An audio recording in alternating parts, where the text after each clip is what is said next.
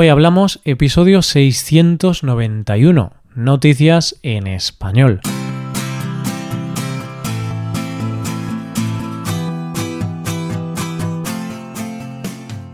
Bienvenido a Hoy Hablamos, el podcast para aprender español cada día. Ya lo sabes, publicamos nuestro podcast de lunes a viernes. Puedes escucharlo en iTunes, en Android o en nuestra página web. Ya sabes que tienes disponible la transcripción de este episodio y una hoja de trabajo en PDF con ejercicios y explicaciones de vocabulario y expresiones. Este contenido solo está disponible para suscriptores premium. Hazte suscriptor premium en hoyhablamos.com. Buenas, querido oyente, ¿cómo va todo? ¿No te pasa que hay épocas del año que se te pasan más rápido que otras? A mí el verano se me pasa muy rápido, pero los siguientes meses se me pasan más lentamente. Será porque empieza el frío, las lluvias y es todo como más pausado. Hoy es jueves, así que vamos a hablar de varias noticias. Comenzaremos hablando de una novia que entró a la iglesia de una manera diferente.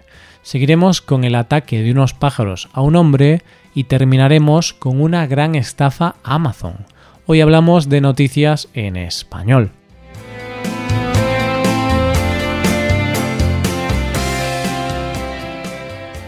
Preparar una boda lleva mucho tiempo. Normalmente los novios se han podido pasar un año preparándolo todo para que ese día todo salga perfecto.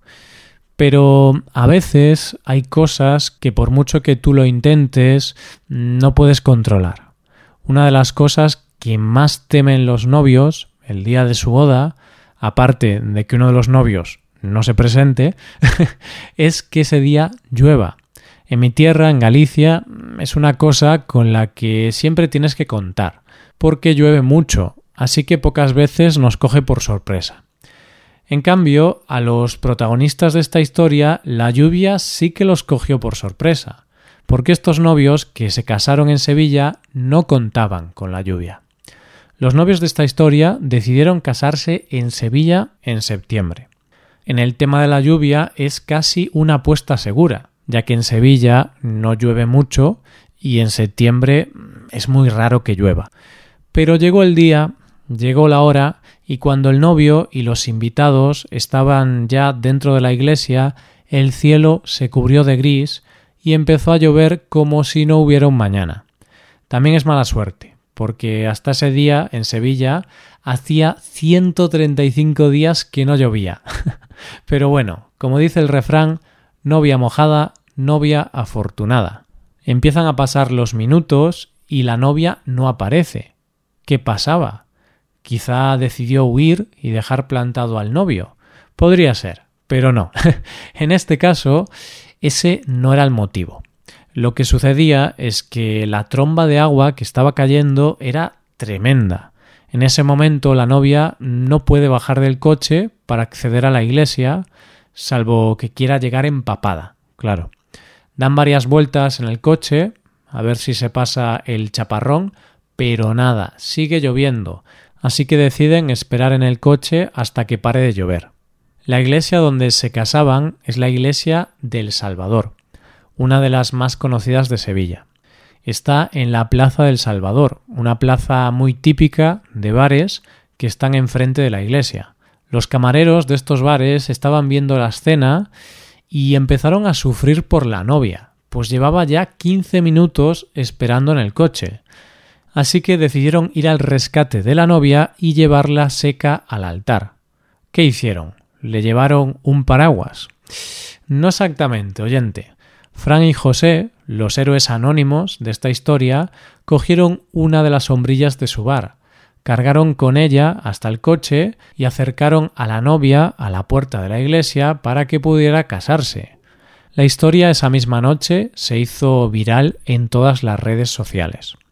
Los camareros se han hecho muy famosos en Sevilla y dicen ellos que los novios se acercaron luego varias veces para agradecerles el gesto que tuvieron con la novia. Y es que esa novia puede contar que su entrada en la iglesia fue cuando menos original, porque no creo yo que haya muchas novias que puedan decir que entraron a la iglesia el día de su boda bajo una sombrilla de bar. Vamos con la segunda noticia. Ya os he contado en otra ocasión que a mí los pájaros me dan un poco de respeto. No miedo, pero sí un poco de respeto. Y si hay uno solo, bueno, lo puedo tolerar. Pero cuando hay muchos pájaros volando encima de mi cabeza, la verdad es que no me gusta mucho. Pero este respeto que tengo a los pájaros se ha visto incrementado cuando he leído la noticia de la que vamos a hablar ahora, porque leyendo esta noticia he descubierto que los pájaros son rencorosos. ¿Cómo van a ser los pájaros rencorosos? Son animales, son solo pájaros, no pueden ser rencorosos. bueno, oyente, eso pensaba yo, pero vamos a ver la siguiente noticia y luego hablamos. Shiva Kevat es un hombre de la India que vive en una aldea llamada Sumela. Hace tres años, este buen hombre vio a una cría de cuervo atrapada en una alambrada de hierro y acudió a ayudarla y aunque el hombre hizo todo lo que pudo, lamentablemente la cría murió en sus manos. Esto se podría haber quedado ahí, pero esta escena la estaba observando desde la lejanía la familia de cuervos de la cría. Ese hecho iba a cambiar su vida para siempre. Ya sabes, oyente, que muchas veces vemos algo y por el motivo que sea nos hacemos una idea errónea de lo que hemos visto. Esta percepción errónea de los hechos a los humanos nos pasa a menudo, nos pasa más veces de las que nos creemos. Pero lo que no sabíamos hasta ahora es que a los animales también les pasa. La historia es que la familia de cuervos no vieron que Shiva estaba intentando salvar a su cría. Ellos solo vieron que murió en las manos del humano, lo que para estos cuervos solo podía tener una explicación. Shiva había matado a su cría. Y ese día, sin que el hombre sospechara nada, empezó la campaña de venganza de la familia de cuervos. Porque desde ese día, cada vez que Shiva sale de su casa, la bandada de cuervos se lanza en picado contra él y lo ataca. Al principio el hombre no pensó que fuera una cosa personal contra él. Pensó que lo habían atacado a él como podrían haber atacado a otro cualquiera. Pero poco a poco se fue dando cuenta de que no. Aunque hubiera más gente en la calle, los cuervos solo iban a por él. Esto ha hecho que cada vez que sale de casa, Shiva tiene que llevar un palo para defenderse de los ataques de los cuervos. Él dice que solo lo lleva para espantarlos, que no quiere hacerles daño, porque al fin y al cabo le atacan porque creen que es el asesino de su cría. Shiva lamenta no poder explicarles a los cuervos lo que ocurrió en realidad, pero claro, la comunicación entre humanos y cuervos es muy difícil. Parece ser que esto no es raro en los cuervos, ya que tienen una memoria prodigiosa y suelen recordar quién les ha hecho daño. Vamos, que son unos rencorosos natos. Antes de empezar con la última noticia, y como decían en aquella película, pongo a Dios por testigo que no quiero enseñaros formas de estafar a grandes compañías. Pero sí que es cierto que normalmente nos da mucha pena y nos indigna cuando escuchamos noticias donde han robado a gente humilde o por ejemplo cuando grandes compañías o bancos estafan o engañan a la gente de a pie como tú y como yo. Y en cambio no tenemos tanta pena cuando alguien se las ingenia para timar o engañar a multinacionales, porque tienen tanto dinero que unos cuantos euros ni los notan en sus cuentas bancarias. Pero bueno, una cosa es que nos haga cierta gracia y otra que nos pongamos todos a convertirnos en delincuentes. Porque al final, aunque estafes a una gran compañía, estás estafando, sigue siendo un delito. En el mundo de las estafas parece ser que la mejor estafa es la más sencilla y de esto mismo trata la historia de hoy, de una estafa muy simple pero muy lucrativa. Un joven de Mallorca ha realizado la mayor estafa contra Amazon de Europa.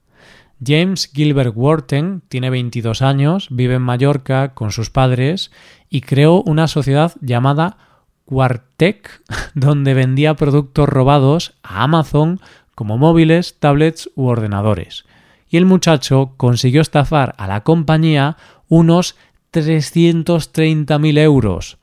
Pero ¿cómo consiguió robarle a Amazon?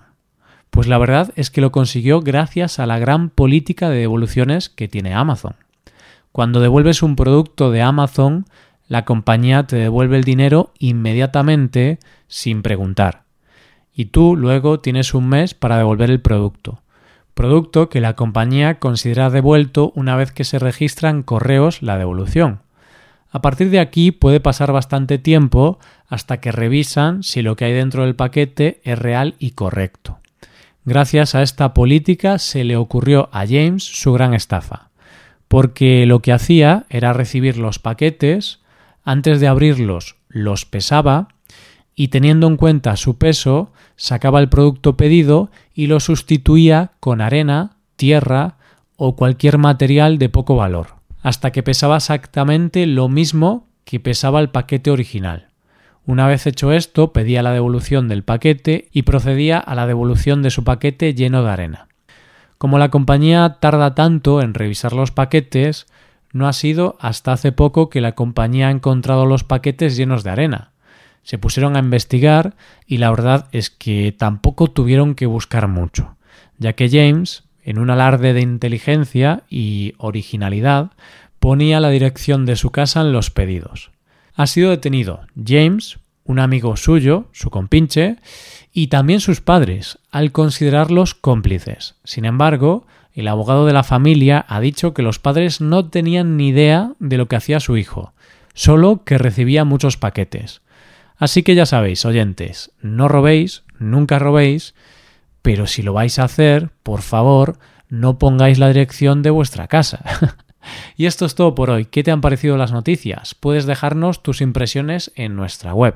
Con esto llegamos al final del episodio. Te recuerdo que en nuestra web puedes mejorar tu español de distintas maneras.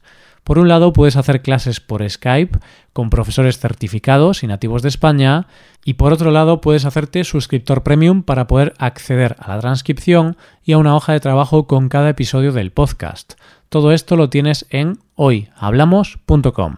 Esto es todo. Mañana volvemos con un nuevo episodio de conversación real y sin guion entre dos nativos. Lo dicho, nos vemos en el episodio de mañana. Pasa un buen día. Hasta mañana.